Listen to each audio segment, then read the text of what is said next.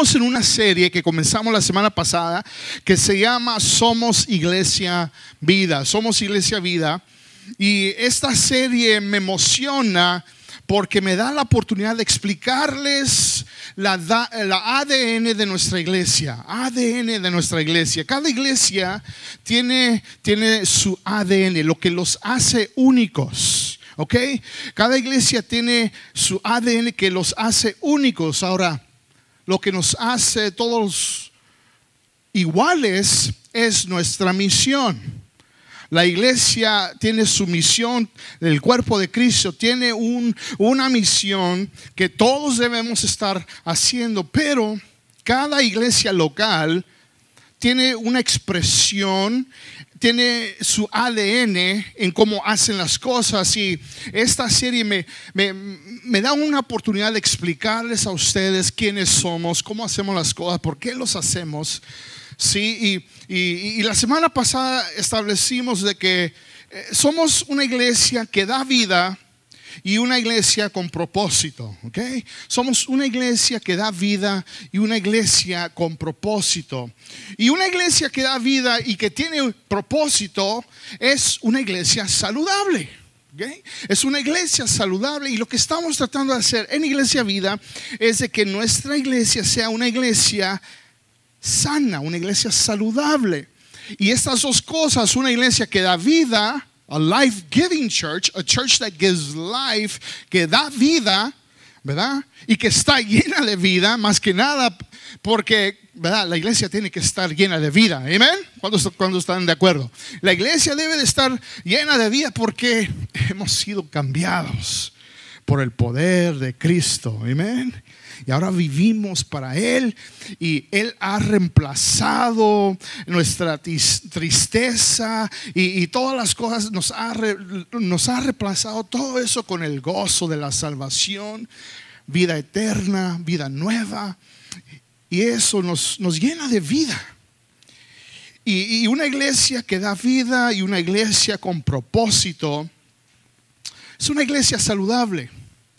La semana pasada también expliqué que, que una iglesia que da vida es una iglesia refrescante, relevante y relacional. Si no sabía, e, en las notas, ya lo hemos tenido por mucho tiempo, quiero que lo saque, saque sus notas, aunque no lo va a llenar, pero sáquelos. Pero en un lado, en el lado donde están los números, Celebración, inspiración, preparación. Arriba, debajo del, del logo de la iglesia, dice una iglesia refrescante para tu espíritu, relevante y relacional para tu vida. Y lo pusimos ahí para que cuando usted lo lea, entienda, eso es lo que somos. Somos una iglesia refrescante para tu espíritu y una iglesia relacional o relevante y relacional para tu vida. Y, si usted, no voy a ir muy en detalle, pero eh, si usted quiere saber más sobre lo que es una iglesia que da vida, ahí tenemos eh, la primera parte de esta serie en, en nuestro canal de YouTube. Búsquenos allí, Iglesia Vida Chandler, y va a encontrar la primera parte de este, de esta de este mensaje. Pero eso es lo que somos, una iglesia refrescante para tu espíritu y relevante y relacional para tu vida. Y eso es lo que expliqué la semana pasada. Eso es lo que somos. Pero ahora eh, eh, vamos a estar hablando sobre una iglesia con propósito. ¿Y qué es una iglesia con propósito? Me encanta hablar de esto porque cuando una iglesia no entiende su propósito, Nomás hacen las cosas nomás por hacerlas. Pero cuando entendemos cuáles son los propósitos de Dios para la iglesia, uh, todo cambia. Ya, ya estamos un poco más enfocados en lo que debemos hacer. La gente dice, mm, yo me quiero unir a esa iglesia porque saben hacia dónde van. ¿Sí? Y cuando usted sepa y entienda qué, qué es una iglesia con propósito, y esa es, y esa es mi meta el día de hoy, que explicarles qué es esto, ¿no? Porque eso es lo que somos, una iglesia con propósito.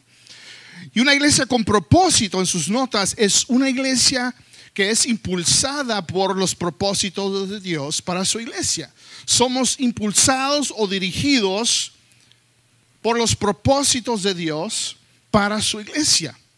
Y Jesús hizo un resumen de, de, todo lo que la iglesia debe de ser y hacer en dos pasajes claves de la Biblia en el Nuevo Testamento, también conocidos y muchos tal vez ustedes ya, los, ya lo conocen y lo han escuchado, pero esos dos pasajes son conocidos como el gran mandamiento y la gran comisión.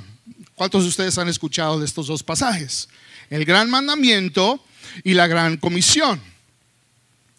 Vamos a ver, el gran mandamiento dice así en el Mateo capítulo 22, versículo 33 en adelante, que dice, dice eh, eh, Jesús, uh, perdón, el versículo 36, alguien le hace la pregunta a Jesús, dice, Señor, ¿cuál es el mandamiento más importante de la ley de Moisés? Si tuvieran la Biblia en ese tiempo como la tenemos hoy en día, le, hubieran preguntado a Jesús, Jesús, ¿cuál es el mandamiento más importante de todas las escrituras, de, de toda la Biblia? Jesús respondió, amarás al Señor tu Dios con todo tu corazón, con toda tu alma y con toda tu mente. Este es el primero y el más importante de los mandamientos, de todo lo que está en la Biblia. Esto es lo más importante. Ama al Señor tu Dios con todo tu corazón, toda tu alma y con toda tu mente. Y el segundo es similar, versículo 39, amarás a tu prójimo como el mismo amor que te amas a ti mismo. Los demás mandamientos y demandas de los profetas se resumen en estos dos mandamientos que he mencionado. El que los cumple estará cumpliendo todos los demás. Ese es el gran mandamiento. Ahora, la gran comisión. Dos pasajes claves donde Jesús resumen lo, que la iglesia debe de, de ser y hacer. Aquí están Mateo 28, versículo 19 en adelante. Dice, por lo tanto, Jesús está hablando con sus discípulos. Por lo tanto, vayan y hagan discípulos en todas las naciones bautícenlos en el nombre del Padre, del Hijo y del Espíritu Santo y enséñenles a obedecer los mandamientos que les he dado. De una cosa podrán estar seguros, estaré con ustedes siempre hasta el fin del mundo. Ahora, estos dos pasajes encontramos los cinco propósitos de la iglesia. Escuche bien. Eh, eh, si usted no entiende estos cinco propósitos, si usted no entiende por qué existe la iglesia, usted lo va a entender el día de hoy. ¿Ok? Cinco propósitos por qué existe la iglesia. Aquí están. Y también no solamente de la iglesia, pero para su vida. Estos cinco propósitos eh, son para su vida. Y más importante es cuando balanceamos estos cinco propósitos, la iglesia se hace más sana, es más saludable y crece para la gloria de Dios. Amén. Cuando ustedes quieren que la iglesia crezca, ¿sí? Y, miren, e, esto es, estuve hablando de esto en el primer servicio. Y yo quiero que la iglesia crezca, pero por todos los motivos correctos, porque hay gente que quiere que crezca su iglesia por todos los motivos equivocados. Muchos lo quieren, quieren ver, simplemente quieren ver mucha gente. Quieren ver mucha gente y mira cuánta gente tengo y, se trata de ellos. Y es, eso no es el caso aquí. Eh, mi interés es que nuestra iglesia crezca por esta razón, porque yo entiendo qué es la iglesia. La iglesia no es los, las cuatro paredes, somos usted y yo. Usted y yo somos la iglesia. aquellas personas que le han dado su vida a Cristo y estamos caminando en Cristo, usted y yo somos la iglesia. Yo sé que sabemos todos de que un día Cristo va a regresar por su iglesia. ¿Cuántos pueden decir amén? Jesus is coming back for his church. Cristo un día va a regresar por su iglesia y vamos a pasar toda la eternidad con él. Amén. ¿Cuántos están contentos por eso? Pero ¿qué de la gente que no es parte de la iglesia? ¿Qué de la gente que todavía no se añade a la iglesia? No, no el edificio, eh, sino el movimiento que Jesús comenzó. La iglesia. La iglesia es la esperanza del mundo porque llevamos un mensaje muy importante que cambia vidas, que cambia gobiernos, que cambia corazones, transforma. Y, y si la iglesia no existiera, ¿cómo puede Dios, cómo puede el Evangelio salir? Es la iglesia local. Y yo quiero, mi deseo es ver una iglesia creciendo porque yo digo, Señor, cada persona que estamos añadiendo al cuerpo de Cristo, cada persona que le da su vida al Señor, es una persona menos que pasará la eternidad en el infierno. Y yo digo, Señor, tenemos que seguir alcanzando, seguir añadiendo, seguir bautizando, seguir discipulando, seguir capacitando, seguir mandando gente fuera, porque la iglesia tiene que crecer y, no solamente en un local, sino que tenemos que plantar más iglesias porque en México se necesitan más iglesias que, que, dan vida y iglesias con propósito. En Venezuela necesitan más iglesias que dan vida y con propósito. En Puerto Rico se necesitan más iglesias. En Colombia, en Guatemala, en todos los lugares se necesitan donde se habla eh, eh, el español iglesias que dan vida y con propósito.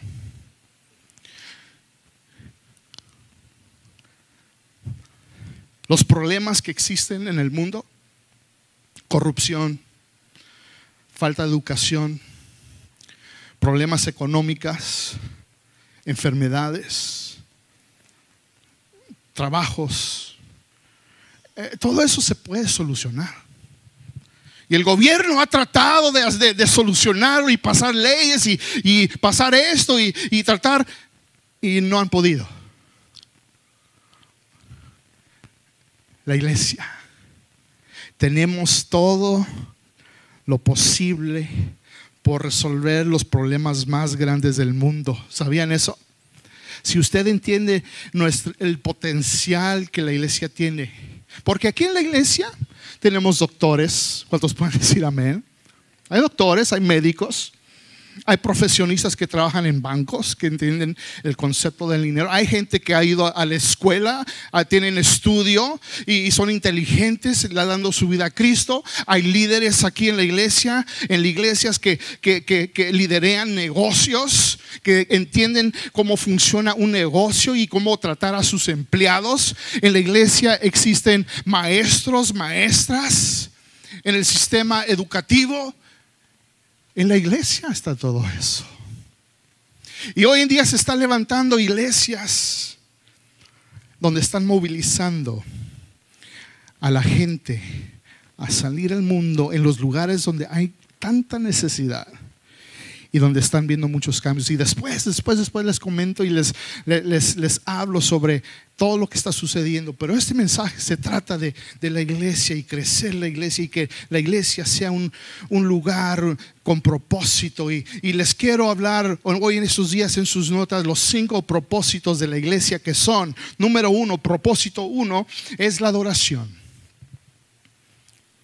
el primer propósito de la iglesia es la adoración. Jesús, cuando dijo, amarás al Señor tu Dios con todo tu corazón, con toda tu alma, con toda tu mente, a esto le llamamos adoración. Y cada vez que tú demuestras, cada vez que le estás demostrando tu amor a Dios, lo estás adorando. Cuando tú le demuestras amor a Dios, en la iglesia le demostramos amor a Dios a través del canto, por eso cantamos.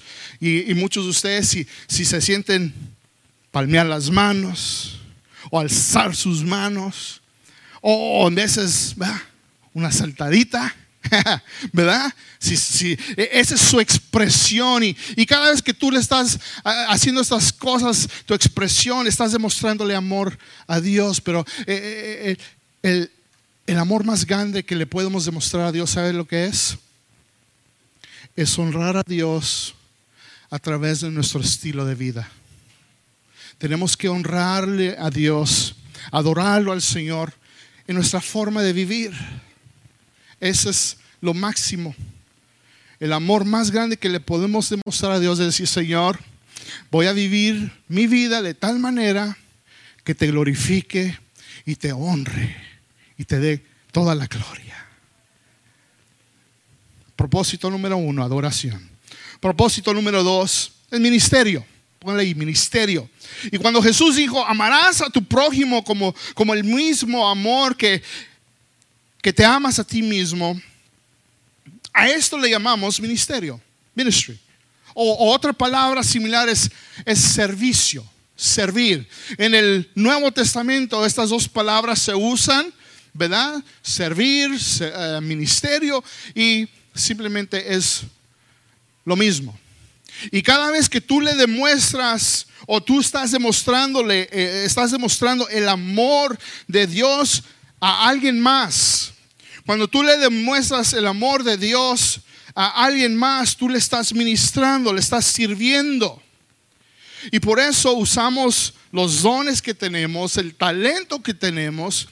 Aún, miren, las experiencias que hemos pasado en la vida, sean buenas o sean malas, muchos de nosotros hemos pasado por dificultades, Hemos pasado por valles, hemos pasado por las tormentas de la vida y hemos podido salir de ellas con la ayuda de Dios. Amén. Muchos de nosotros hemos pasado tal vez por un divorcio, una separación o, muerte eh, un ser querido en la familia. Y de una manera hemos podido salir adelante con la ayuda del Señor. Hemos tenido buenas experiencias y malas experiencias. Y Dios usa eso para ministrarle a alguien más. Y ese es el propósito número dos. Ministerio. Propósito número tres es evangelismo. Evangelismo. Y cuando Jesús le dijo a sus discípulos, por lo tanto, vayan y hagan discípulos en todas las naciones, a eso le estamos llamando, le llamamos evangelismo. Y un discípulo es alguien que ha escuchado o ha hecho la decisión de seguir a Cristo porque ha escuchado las buenas noticias del Señor. ¿Ok? Un discípulo no es discípulo sin que haya primero hecho una decisión por escuchar las buenas nuevas del Señor. Y el propósito es de, salir y, y, compartir con los demás las buenas nuevas de Jesús. Amén. Y eso lo llamamos evangelismo, que viene de la palabra eh, eh, eh, evangelismo, ¿verdad? Que es evangelio, que es buenas nuevas. Y propósito, propósito número cuatro es compañerismo. Propósito, perdón. Estoy pensando en popusas, no sé por qué.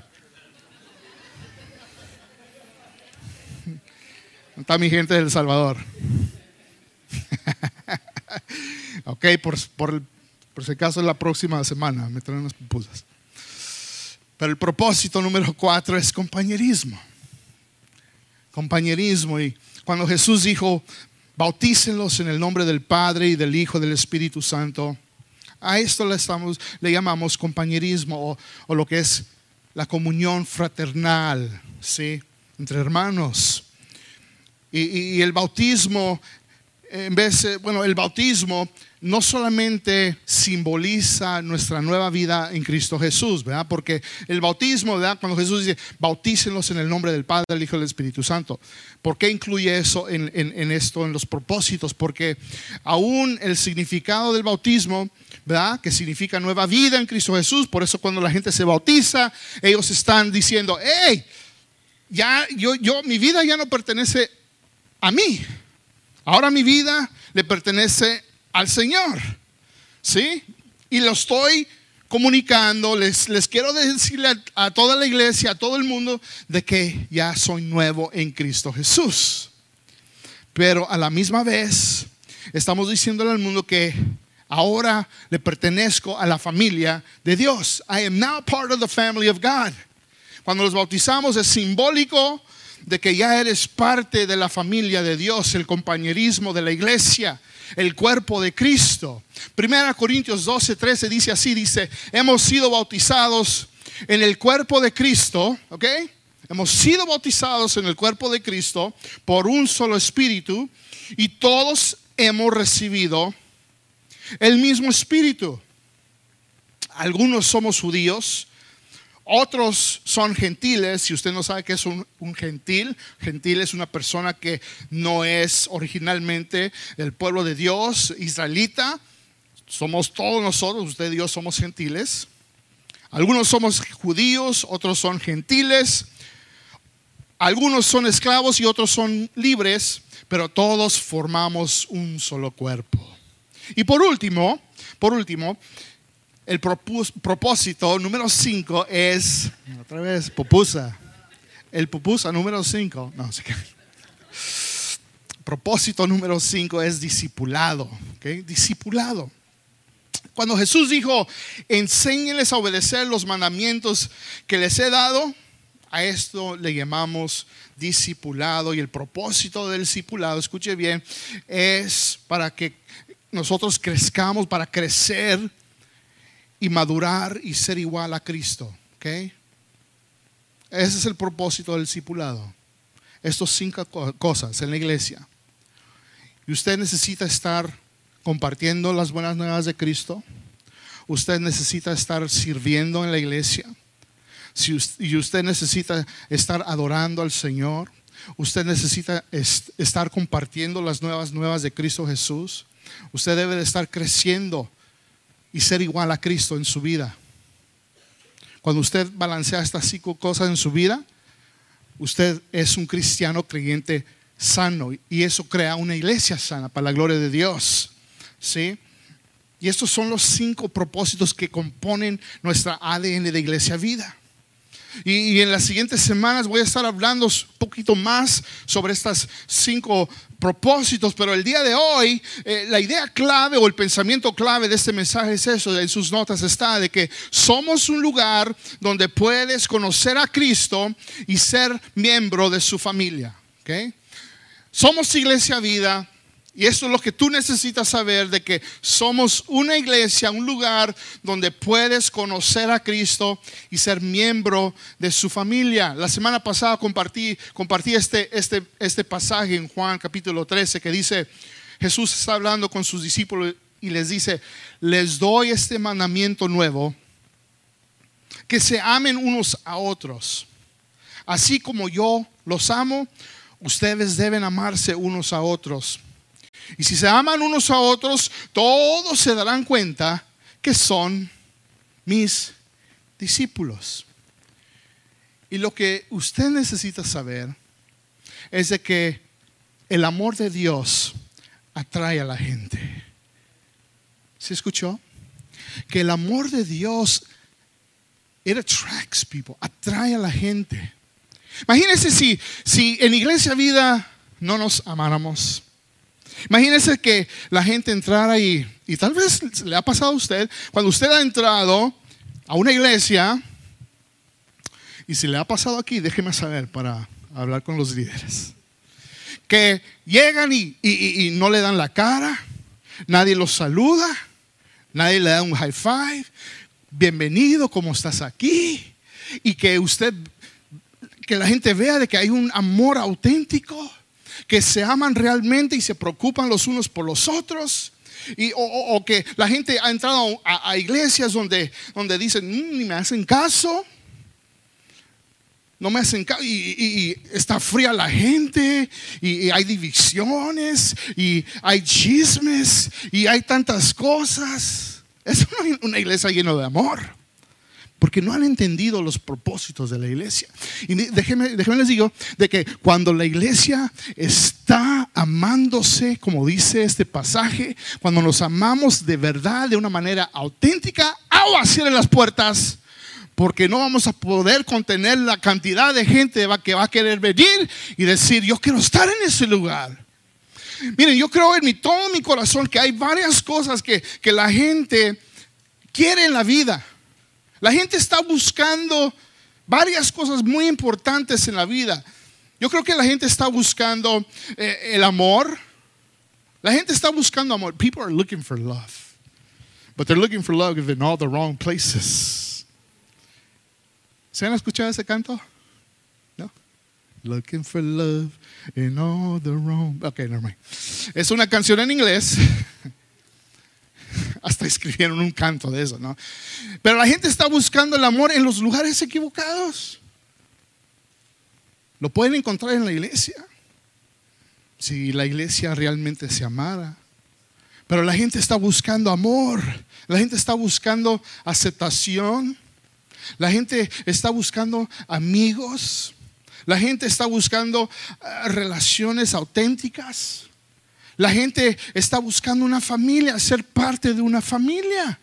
Simplemente decir, yo quiero sentirme aceptado, amado y, estar en un lugar donde estoy en familia porque lo están buscando en los lugares equivocados, porque sabe que tristemente no lo han encontrado en la iglesia.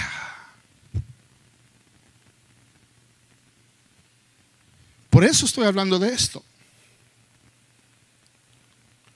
La iglesia necesita ser, amar y, implementar, vivir estos cinco propósitos porque yo sé que el amor de Cristo atrae a la gente. ¿Cuántos pueden decir amén?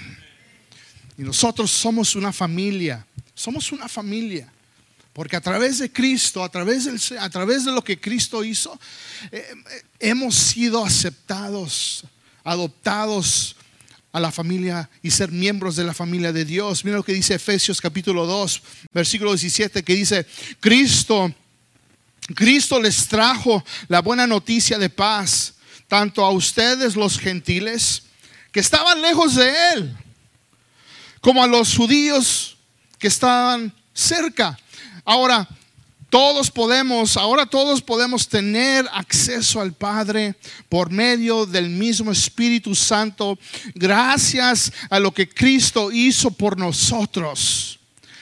Así que ahora ustedes los gentiles ya no son unos desconocidos ni extranjeros, son ciudadanos junto, diga conmigo junto, junto, son ciudadanos junto con todo el pueblo santo de Dios, son miembros de la familia de Dios. Juntos constituimos su casa, juntos la cual está edificada sobre el fundamento de los apóstoles y los profetas, la piedra principal es Cristo Jesús mismo. Estamos cuidadosamente unidos en Él y vamos formando un templo santo para el Señor. Mi deseo, nuestro deseo es de que Iglesia Vida sea un lugar sea una iglesia donde la gente pueda traer a su familia, sus amigos, sus compañeros del trabajo que no conocen a Cristo. Está bien que usted traiga su, ¿verdad? Pero la gente que no conoce a Cristo, que usted los traigan y que experimenten el amor de Dios a través de su iglesia. ¿Cuántos pueden decir amén? Porque cuando ellos vengan y dicen, wow, pertenezco aquí. I feel like I belong siento de que hay amor aquí, y me aceptan tal como soy, hay amor auténtico aquí, pues porque lo que Cristo ha hecho en nuestra vida. No puede ser ese tipo de cristiano que dice, yo no tengo que ir a la iglesia. Yo aquí en la en mi casa, porque lo he escuchado muchas veces. En mi casa yo puedo adorar al Señor, yo puedo ver la tele y, salir las prédicas y yo lo puedo hacer en mí. Sí lo puedes hacer. Pero serías uno de esos cristianos es como, es como ser, ¿verdad? Eh, una familia, tener, ser un huérfano, es como ser un huérfano, porque un huérfano no, tiene familia. ¿Sí? Es como ser un jugador de un equipo. Y yo dice, yo necesito mi equipo, yo lo puedo hacer solo. Necesitamos una familia, la iglesia local.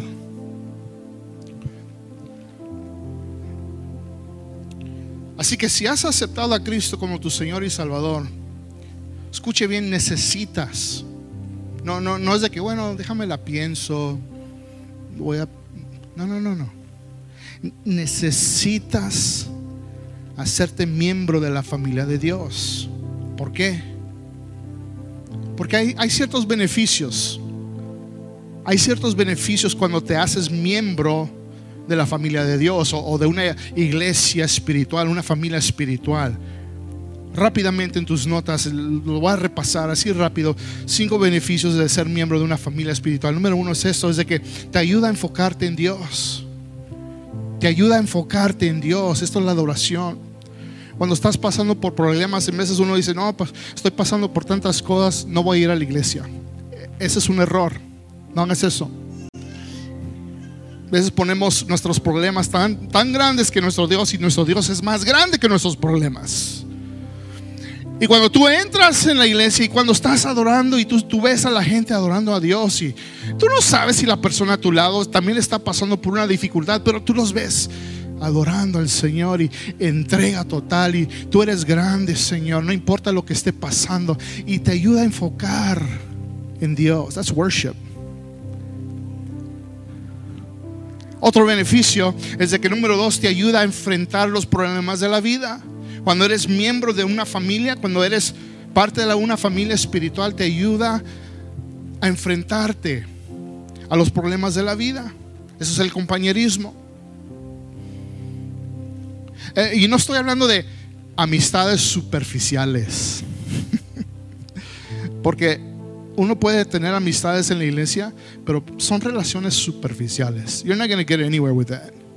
Pero cuando son amistades, cuando es compañerismo bíblico, comunidad auténtica, esos amigos van a estar allí para alientarte con la palabra de Dios.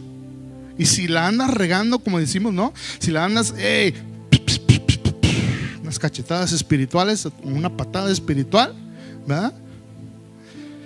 Hey, lo que, no estás, lo que estás haciendo es malo. No, no andes haciendo, no te vayas por ese camino. Eso le llamamos exhortación. Una exhortación. Eso es lo que hace el compañerismo. Número tres es de que te ayuda a fortalecer tu fe. Cuando eres miembro, los, un beneficio es de que te ayuda a fortalecer tu fe. Esto es, esto es el discipulado.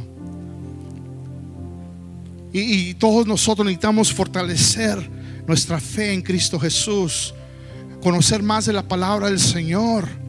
Sí, no nomás Juan 3:16, porque de tal manera amó Dios al mundo. Eso me lo sé desde que es chiquito, ¿no? Y ya toda la Biblia, mm, no sé qué dice esto, no sé. Y, luego están los otros religiones y ellos se saben, saben, saben su doctrina, saben lo que ellos creen y te hacen preguntas en tu trabajo y tú, no sé, no sé lo que creo. I don't know. Cuando eres miembro de una iglesia te ayuda a fortalecer tu fe, es el discipulado. Número cuatro es de que te ayuda a encontrar un lugar donde puedas hacer una diferencia. Ese es el ministerio de usar tus dones, talentos, habilidades, experiencias para cambiar el mundo para Cristo. Ok, Dios te ve a ti con potencial. No son los, eh, aquí no son superstars que hacen todo. Okay, lo que, lo que hacen, o sea, lo que se hace todo aquí en la iglesia es lo mismo. Dios ve tanto la persona que viene a limpiar el templo, al que está predicando, al que está con los niños, lo ve igual. Es decir, cada trabajo es importante. Cada trabajo que se hace en la iglesia es importante porque cada cosa que tú haces puede cambiar una vida para Cristo. ¿Ok? Así que que tú comiences a ver de que tú tienes potencial y Dios te lo ha dado. Y no, por último, número 5 es de que te ayuda a cumplir tu misión en la vida. Si tú te levantas cada día y andas triste, andas con depresión y que y, no sabes qué hacer con tu vida y que y, tantas cosas y no, y no tienes idea qué hacer con tu vida es que, es que no has descubierto tu propósito, no has descubierto tu misión en la vida y no estás usando tu vida de una manera correcta. Tú nomás tienes cierto tiempo aquí en la tierra. Y cuando tú te levantas cada día sabiendo, hoy en día Dios me creó con este propósito, estos cinco propósitos, Y tu misión de la vida, aparte es compartir con otros el mensaje de, vida de Cristo Jesús. Pero muchos no saben cómo hacerlo. Bueno, déjenme les doy la idea, la manera más, más sencilla. Porque pastor, es que yo no sé cómo explicar el Evangelio, no, no sé cómo explicar el plan de salvación. ¿Sabes qué? El plan de salvación es la manera en cómo tú vives tu vida. Come on now. Right? Am I right or am I wrong? Tú nomás vives tu vida de una manera que agrada a Dios. Es todo lo que necesitas. La gente de afuera va a decir, no toma, no fuma, no dice malas palabras, no, no sigue los chistes, ¿verdad? Sucios en el trabajo. ¿verdad? Este no miente, dice la verdad, tiene integridad, tiene carácter bueno. Pues ¿qué trae este? No es de esta tierra. Y tú nomás vive tu vida. No, just live your life in such a way that honors God and that it's biblical and that's all you need to share the gospel. Porque entonces te van a hacer preguntas y te van a decir, hey, hey, eh, no entiendo porque yo estoy acostumbrado que los hombres y las mujeres, o sea, yo estoy acostumbrado de, que el mundo sea de cierta manera, pero tú, hay, algo diferente de tu vida, hay algo diferente como tú hablas, hay una manera diferente como tú, tú piensas, hay, una manera diferente como tú actúas. Yo quiero saber qué es. Y esas son las oportunidades que Dios te da para compartir. Hey, ¿sabes qué? Déjame, déjame que te cuento y tú les cuentas tu historia. De dónde estabas, de dónde Dios te sacó, cómo estaba tu matrimonio, cómo estaban tus finanzas, cómo estabas adicto a la pornografía, cómo estabas adicto a la droga, cómo estabas adicto al alcohol, cómo estabas adicto a, a tantas otras cosas. Pero sabes qué? Encontré una solución. No la religión, es un hombre que se llama Jesús. Y déjame que te cuente lo que hizo Jesús. Y ahí comienzas a compartir y es todo lo que necesitas. Y no necesitas saber mucha Biblia, pero sí es, es algo recomendable. Pero es algo de sencillo, así, esa es tu misión. Y si tú te levantas cada día no sabiendo, no sabiendo qué hacer, hay algo mal. Y no has hecho un compromiso. Así que en estos momentos yo quiero que tú cierres tus ojos. Estos son los cinco propósitos de la iglesia. Adoración, compañerismo, ministerio, discipulado.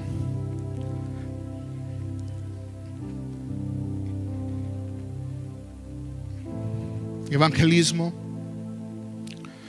Estos son cinco propósitos en tu vida.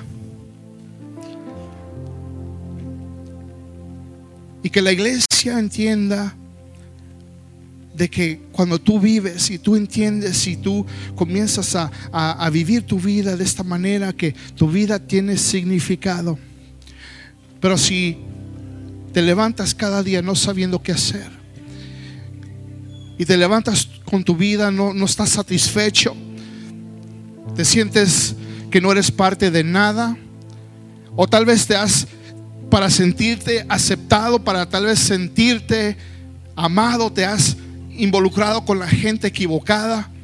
Te has unido con ciertas amistades porque tal vez ellos te han aceptado, pero realmente no es, no es una comunidad que tiene tus intereses, lo mejor para tu vida. O tal vez has estado usando tus talentos, tus dones, tus pasiones para hacer cosas malas o para hacer cosas en el mundo que no agradan a Dios.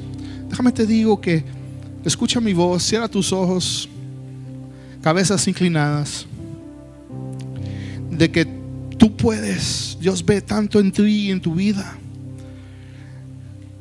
Aquí puedes ser aceptado si tú le das tu vida a Cristo. Aquí tú puedes ser amado si tú le das tu vida a Cristo. Dios puede usar tu vida si tú le das tu vida a Cristo. Aquí tú tienes una familia si tú le das tu vida a Cristo. Aquí puedes pertenecer y tener una familia si le das tu vida a Cristo. Aquí puedes levantarte cada mañana y decir, yo sé que tengo un propósito y una misión en mi vida y en este día, Señor, yo sé que voy a usar mi tiempo para agradarte a ti. Aquí lo puedes encontrar. Así que yo te pido en estos momentos, si nunca has hecho una decisión de seguir a Jesús, si nunca has hecho una decisión de decir, yo, yo, yo quiero, yo quiero pertenecer, yo, yo, yo quiero una familia, yo, yo quiero ese amor, yo, yo quiero lo que ustedes tienen. Tú lo puedes tener a través de una relación personal con Cristo Jesús. No una religión, no a través de este edificio, sino a través de una persona que existió hace miles de años, que caminó esta tierra y que vivió su vida sin pecado, que hizo milagros, que cambió corazones, que restauró vidas, que estableció el reino de Dios. Y su nombre es Cristo Jesús. Y que aún vive, aunque no está aquí físicamente, pero está él está presente aquí en este lugar.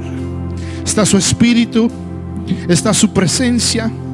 Yo sé que está tocando a la puerta de tu corazón. Así que abre tu corazón en este momento y dile, Señor, te acepto como mi Señor y Salvador. Me arrepiento de mis pecados. Me arrepiento de todas las cosas que yo he hecho. Hoy es un día nuevo. Hoy tengo una nueva familia. Hoy tengo un nuevo comienzo. Hoy tengo una nueva vida en Cristo. Y te lo doy, Señor. En el nombre de Jesús. Amén. Y amén. Denle un fuerte aplauso al Señor.